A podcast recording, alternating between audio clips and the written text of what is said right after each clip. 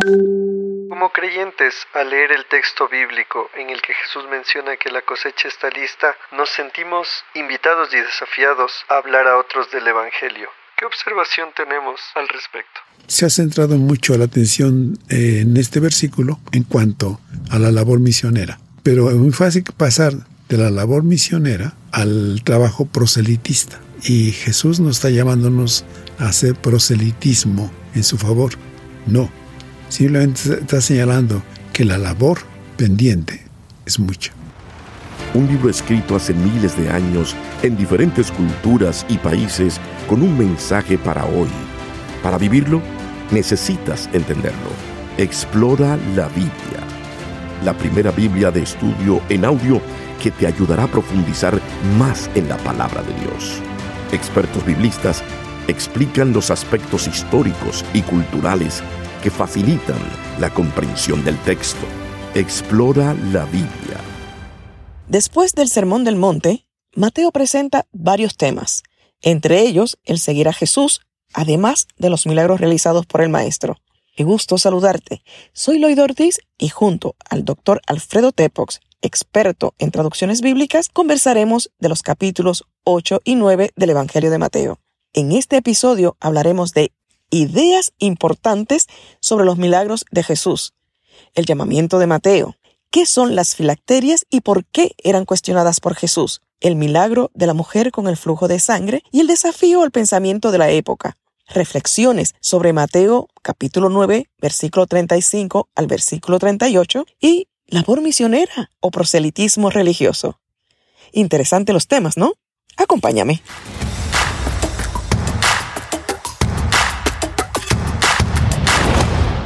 En este episodio vamos a hablar de los milagros de Jesús y por supuesto cada uno de estos milagros tiene una enseñanza consigo. Bueno, me alegra mucho que recalque usted la cuestión de la enseñanza, porque por definición, el milagro es algo que, que, rompe las leyes naturales. Y por eso hablamos de milagro. Es algo extraordinario. Entrar a hablar de la naturaleza del milagro nos llevaría todo un tratado de teología y cómo esas leyes naturales rotas a través del milagro pueden considerarse la manifestación de Dios. Yo dejaría de momento esto pendiente, me, concentraría más en lo que nos enseñan estos milagros. Entonces, adelante. Pues escuchemos el texto bíblico, que sería capítulo 8, versículo 1, hasta el capítulo 9, versículo 38. Evangelio de Mateo, capítulo 8. Jesús sana a un leproso al descender Jesús del monte, lo seguía mucha gente. Un leproso se le acercó, se arrodilló ante él y le dijo, Señor, si quieres puedes limpiarme. Jesús extendió la mano y lo tocó y le dijo, Quiero, ya has quedado limpio. Y al instante su lepra desapareció. Jesús entonces le dijo, Ten cuidado de no decirle nada a nadie, más bien, Ve y preséntate ante el sacerdote y ofrece por tu purificación lo que Moisés mandó para que les sirva de testimonio. Jesús sana al siervo de un centurión. Al entrar Jesús en Cafarnaún, se le acercó un centurión y le rogó, Señor, mi criado yace en casa paralítico y con muchos sufrimientos. Jesús le dijo, Iré a sanarlo. El centurión le respondió, Señor, yo no soy digno de que entres a mi casa, pero una sola palabra tuya bastará para que mi criado sane, porque yo también estoy bajo autoridad, y tengo soldados bajo mis órdenes. Si a uno le digo que vaya, va, y si a otro le digo que venga, viene, y si le digo a mi siervo, haz esto, lo hace. Al oír esto Jesús se quedó admirado y dijo a los que lo seguían, De cierto les digo que ni aún en Israel he hallado tanta fe. Yo les digo que muchos vendrán del oriente y del occidente y se sentarán con Abraham, Isaac y Jacob en el reino de los cielos. Pero los hijos del reino serán arrojados a las tinieblas de afuera. Allí habrá llanto y rechinar de dientes. Luego dijo Jesús al centurión, Ve, y que se haga contigo tal y como has creído. Y en ese mismo momento el criado del centurión quedó sano. Jesús sana a la suegra de Pedro. Jesús fue a la casa de Pedro y encontró a la suegra de éste postrada en cama y con fiebre. Cuando Jesús le tocó la mano, la fiebre se le quitó. Entonces se levantó y los atendió. Al caer la noche, le llevaron muchos endemoniados y en él, con su sola palabra, expulsó a los demonios y sanó a todos los enfermos. Esto para que se cumpliera lo dicho por el profeta Isaías. Él mismo tomó nuestras enfermedades y llevó nuestras dolencias. Los que querían seguir a Jesús. Al verse Jesús rodeado de tanta gente, dio órdenes de cruzar el lago. Entonces se le acercó un escriba y le dijo, Maestro, yo te seguiré a donde quiera que vayas. Jesús le dijo, Las zorras tienen guaridas y las aves del cielo tienen nidos, pero el Hijo del Hombre no tiene dónde recostar su cabeza. Otro de sus discípulos le dijo, Señor, permíteme ir primero a enterrar a mi Padre. Jesús le dijo, Sígueme y deja que los muertos entierren a sus muertos. Jesús calma la tempestad. Luego subió a la barca y sus discípulos lo siguieron. En esto se levantó en el lago una tempestad tan grande que las olas cubrían la barca, pero él dormía. Sus discípulos lo despertaron y le dijeron, Señor, sálvanos que estamos por naufragar. Él les dijo, ¿Por qué tienen miedo hombres de poca fe? Entonces se levantó, reprendió al viento y a las aguas, y sobrevino una calma impresionante. Y esos hombres se quedaron asombrados y decían, ¿qué clase de hombre es este? Que hasta el viento y las aguas lo obedecen.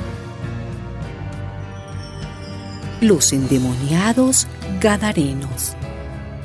Cuando llegó a la otra orilla, que era la tierra de los Gadarenos, dos endemoniados salieron de entre los sepulcros y se le acercaron. Eran tan feroces que nadie se atrevía a pasar por aquel camino. Y entre gritos le dijeron, Hijo de Dios, ¿qué tienes que ver con nosotros?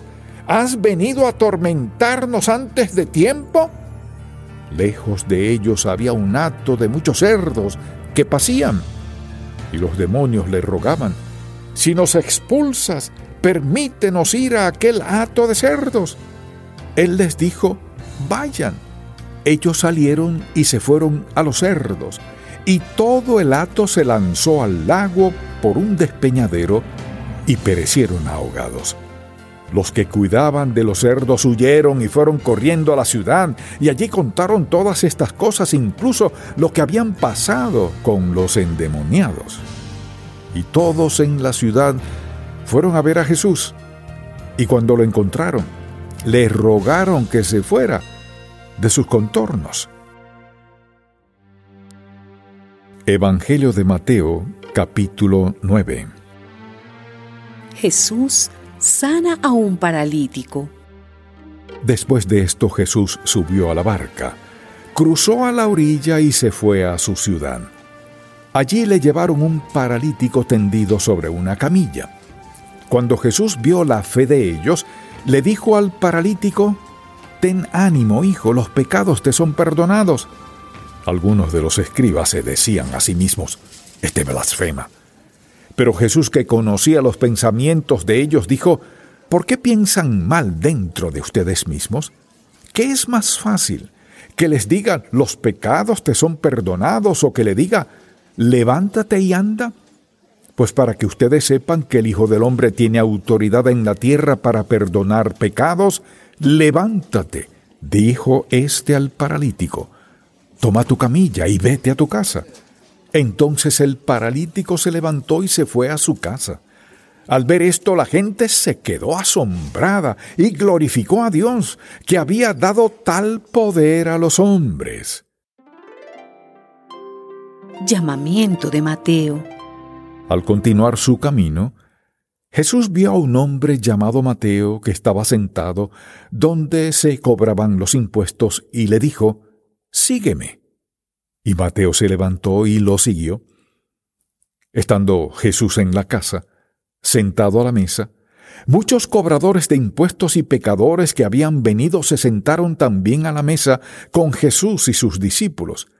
Cuando los fariseos vieron esto, dijeron a los discípulos, ¿Por qué come su maestro con cobradores de impuestos y con pecadores? Al oír esto Jesús les dijo, No son los sanos los que necesitan de un médico, sino los enfermos. Vayan y aprendan lo que significa misericordia quiero y no sacrificio, porque no he venido a llamar a los justos al arrepentimiento, sino a los pecadores. La pregunta sobre el ayuno.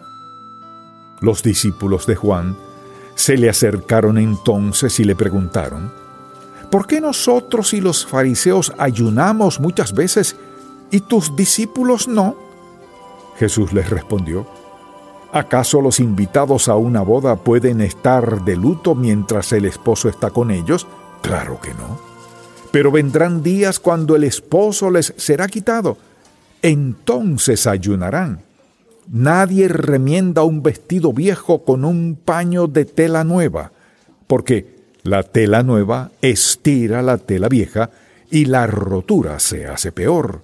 Ni tampoco se echa vino nuevo en odres viejos, porque el vino nuevo revienta los odres y entonces el vino se derrama y los odres se echan a perder. Más bien, el vino nuevo debe echarse en odres nuevos, y tanto lo uno como lo otro se conserva juntamente. La hija de Jairo y la mujer que tocó el manto de Jesús. Mientras él les decía estas cosas, un magistrado vino y se arrodilló delante de él y le dijo, Mi hija acaba de morir, pero ven y pon tu mano sobre ella, y ella volverá a la vida. Jesús se levantó y lo siguió con sus discípulos. En eso, una mujer que desde hacía doce años padecía de hemorragias, se le acercó por detrás y tocó el borde de su manto, pues pensaba, si alcanzo a tocar tan solo su manto, me sanaré. Pero Jesús se volvió a mirarla y le dijo, Ten ánimo, hija, tu fe te ha salvado y a partir de ese momento la mujer quedó sana. Cuando Jesús entró en la casa del magistrado, vio a los que tocaban flautas y a la gente que hacía alboroto y les dijo, Váyanse porque la niña no está muerta sino dormida. Ellos se burlaron de él. Pero luego de despedir a la gente, él entró y tomó de la mano a la niña y ella se levantó. Esta noticia se difundió por toda aquella región. Dos ciegos reciben la vista. Cuando Jesús salió de allí, dos ciegos lo siguieron y a gritos le decían, Ten misericordia de nosotros, hijo de David. Cuando Jesús llegó a la casa, los ciegos se le acercaron y él les preguntó, ¿Creen que puedo hacer esto? Ellos dijeron, Sí, Señor. Entonces les tocó los ojos y les dijo, que se haga con ustedes conforme a su fe. Y los ojos de ellos fueron abiertos, pero Jesús les encargó con mucha firmeza, asegúrense de que nadie sepa esto. Sin embargo, en cuanto ellos salieron, divulgaron la fama de él por toda aquella región. Un mudo habla. En el momento en que salían, le trajeron a Jesús un mudo que estaba endemoniado. En cuanto el demonio fue expulsado, el mudo comenzó a hablar, y la gente se asombraba y decía, nunca se ha visto nada igual en Israel. Pero los fariseos decían, Este expulsa a los demonios por el poder del príncipe de los demonios. La mies es mucha. Jesús recorría todas las ciudades y las aldeas y enseñaba en las sinagogas de ellos, predicaba el Evangelio del reino y sanaba toda enfermedad y toda dolencia del pueblo. Al ver las multitudes Jesús tuvo compasión de ellas, porque estaban desamparadas y dispersas como ovejas que no tienen pastor. Entonces dijo a sus discípulos, Ciertamente es mucha la mies, pero son pocos los segadores. Por tanto, pidan al Señor de la mies que envíe segadores a cosechar la mies. Acabamos de escuchar el texto bíblico sobre milagros y enseñanzas. En estos milagros que se mencionan en Mateo está, por ejemplo, la sanidad del leproso, la sanidad del siervo del centurión, la suegra de Pedro, Jesús calma la tempestad, los endemoniados gadarenos y la sanidad a un paralítico. Aquí mencionamos algunos de los milagros que se presentan en Mateo ¿Qué nos puede usted comentar de los que acabamos de mencionar? Creo que la manifestación de Dios en nuestra vida es siempre presente. Creo que cada día es un milagro, de alguna manera.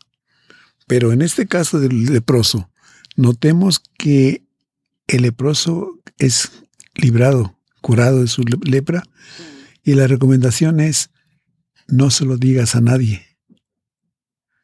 Cosa contraria a lo que hacemos nosotros, ¿no? Comúnmente es ve y cuéntalo. Es importante, ¿no? También el aspecto importante en este breve relato es, si quieres, puedes limpiarme. Una pregunta retórica que no pide información. Implícitamente, el leproso está pidiendo, Señor, límpiame. Pero es un recurso retórico para remarcar esa ansiedad de ser como todos los demás, ese deseo de que no se le señale por ser leproso. Señor, límpiame de mi lepra. Entonces esa petición retórica es respondida por Jesús en quiero, ser limpio. No necesariamente implica, como está en, en otra parte del libro de Mateo, hágase su voluntad. Obviamente está sujeto a eso no es una exigencia. No, no es una exigencia, pero tampoco es una actitud conformista, porque cualquiera que sea señalado en la sociedad, que sea enmarcado en un claustro particular, quisiera librarse de allí.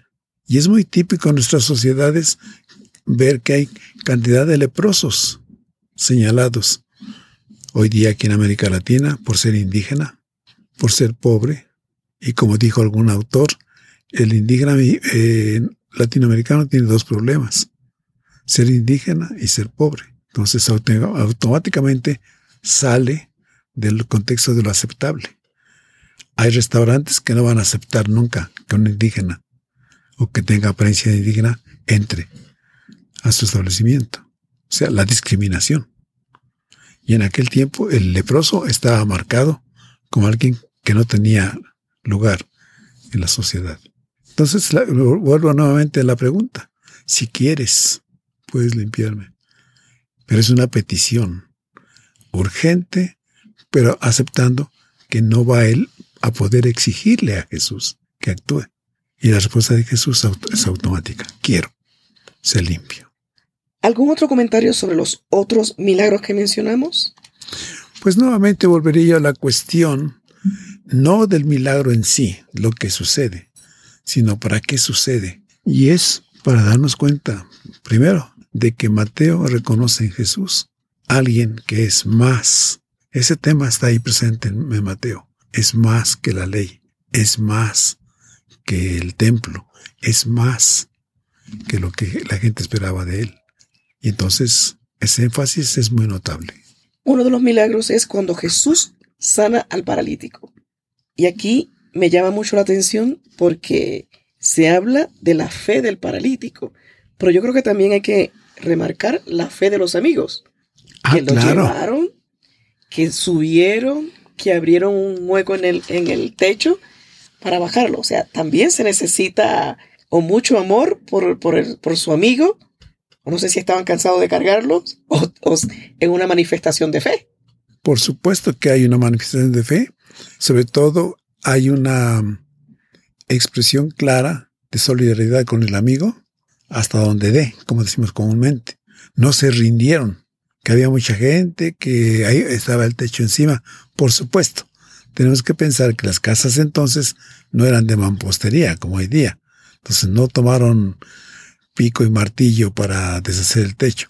Era paja, pero igual, el quitar la paga, el abrir el espacio a través del techo, hace que Jesús diga, realmente esta gente quiere que yo actúe.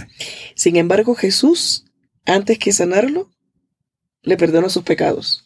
¿Por qué este orden? Habría que pensar en el interés de Mateo como evangelista al narrar los hechos, que le pareció importante que Jesús va a hacer espacio, por así decir, en su área de trabajo, y que en ese espacio que demanda para trabajar no hay lugar para la maldad, no hay lugar para el desorden, no hay lugar para lo sucio. No quisiera expresar la palabra sucio, pero desde el punto de vista nuestro, sí, una persona pecaminosa como que no tiene espacio con nosotros, ¿verdad? Y menos si sabemos que es a pecado. La marcamos y la dejamos fuera de la iglesia. Jesús tiene que empezar por ahí. Para que no haya pres- eh, cuestión, para que no haya problema conmigo, lo que voy a hacer, eres como todos los demás. Eres un santo más de la comunidad. Y ahora que ya todos somos santos, además te voy a regalar la sanidad. Se entiende que en ese tiempo se entendía que la persona que estaba enferma era como resultado de algún pecado que había cometido. Es algo que se nota ya en Job especialmente, que los amigos no podían entender que Job pudiera ser eh, tan castigado siendo un hombre piadoso. Sí, esa era la visión que venía ya desarrollándose a través de los siglos desde la caída de Jerusalén. Em, porque hemos pecado, hemos sido castigados. Pero si fuéramos eh, buenos, no habría pasado esto. Entonces, se desarrolló una teología, por así decirle, de retribución. Te portas bien, te va a ir bien. Te portas mal, te va a ir mal. Entonces no podían concebir que alguien pudiera sufrir algún mal siendo una persona justa. Pero Job viene a desdecir eso, ¿no?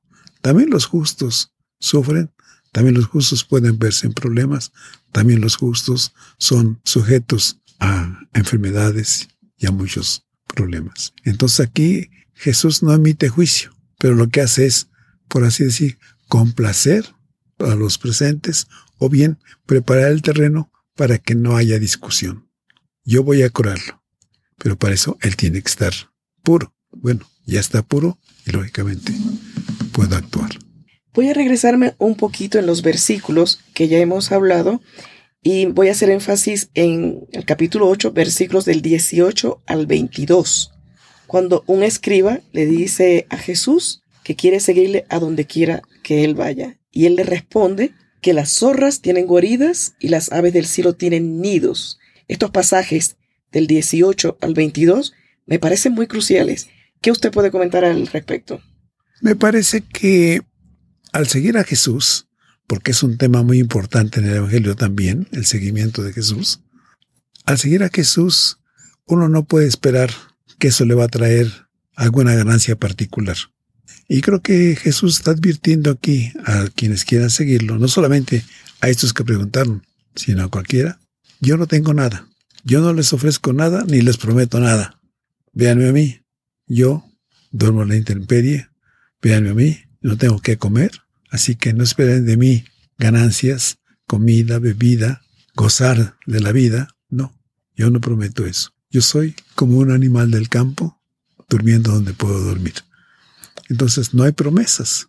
Y eso es algo que curiosamente iría en contra de enseñanzas muy contemporáneas que hablan de que dale a Dios y Dios te va a dar más de lo que tú des. Jesús no promete eso. Jesús no viene a ofrecer ganancias específicas. Jesús viene a ofrecer un camino difícil, la puerta angosta, no la puerta ancha. El último versículo, el 22, dice, sígueme y deja que los muertos entierren a sus muertos.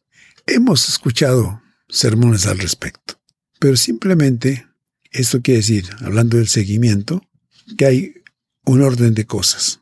Y lo primero es la decisión a seguir a Jesús. Una vez que seguimos a Jesús, no vamos a poder atender nuestros negocios particulares o nuestros sentimientos. En este caso, el familiar se acaba de morir. Bueno, voy a enterrar y después te sigo. No, la prioridad es, decidiste seguir a Jesús, adelante con el seguimiento. Alguien va a ocuparse de enterrar a tu muerto. Alguien va a hacer lo que dejas pendiente. Y si no, no pasa nada. Pero va a pasar si tú decides seguirme y no me sigues.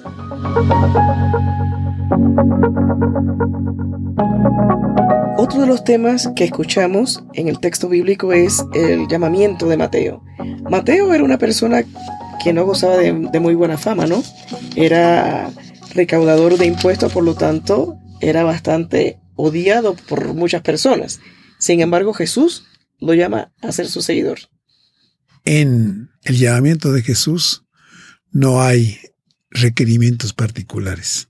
El único requerimiento, requisito indispensable es la decisión de seguirlo.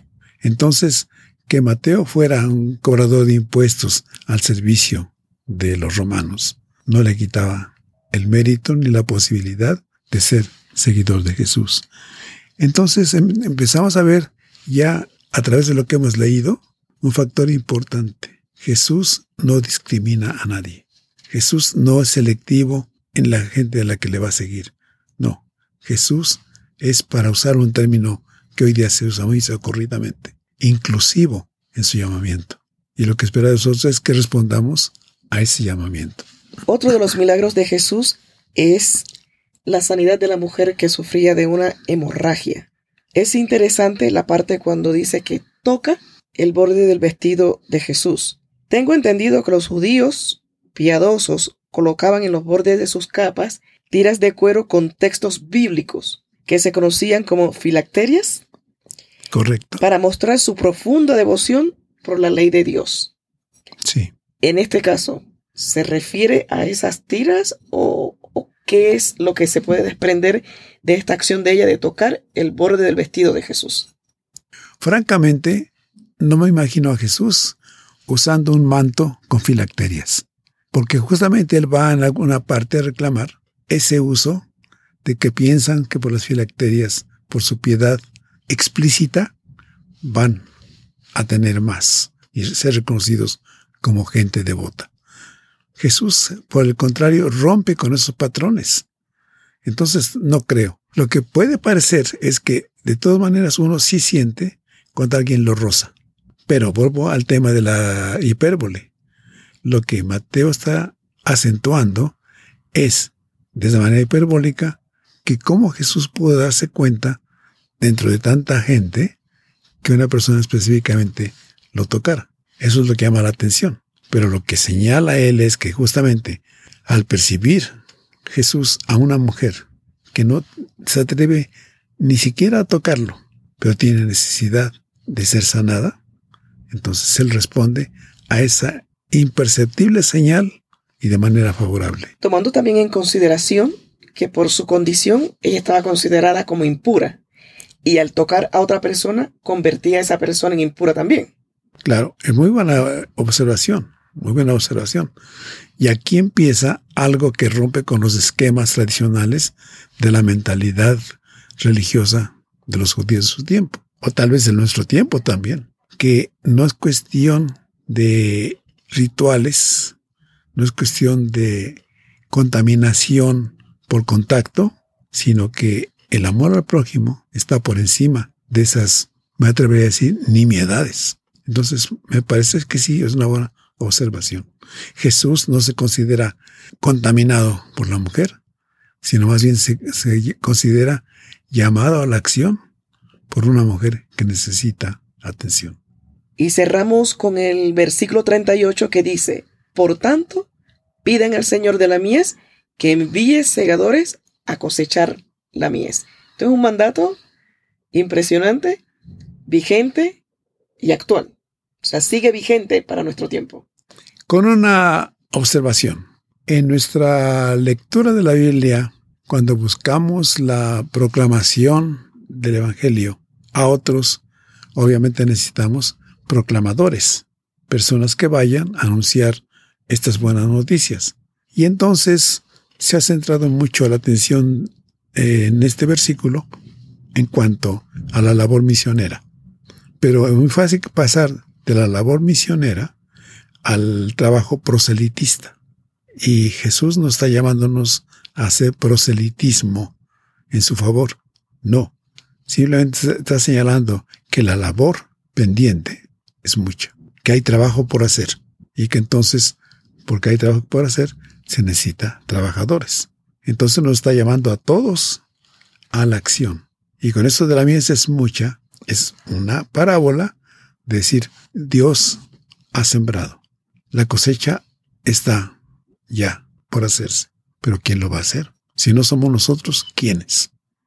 Entonces, pidamos que no solamente yo que me siento llamado, sino que te invito a ti a ser llamado, a ti también te, invito a ser llamado. Vamos a trabajar para el Señor. Trabajemos para el Señor y con estas palabras concluimos este episodio. No se olvide que puede ver más notas en la Biblia de Estudio Reina Valera Contemporánea. Hasta el próximo episodio. Un libro escrito hace miles de años en diferentes culturas y países con un mensaje para hoy. Para vivirlo, necesitas entenderlo. Explora la Biblia. La primera Biblia de estudio en audio que te ayudará a profundizar más en la palabra de Dios. Expertos biblistas explican los aspectos históricos y culturales que facilitan la comprensión del texto. Explora la Biblia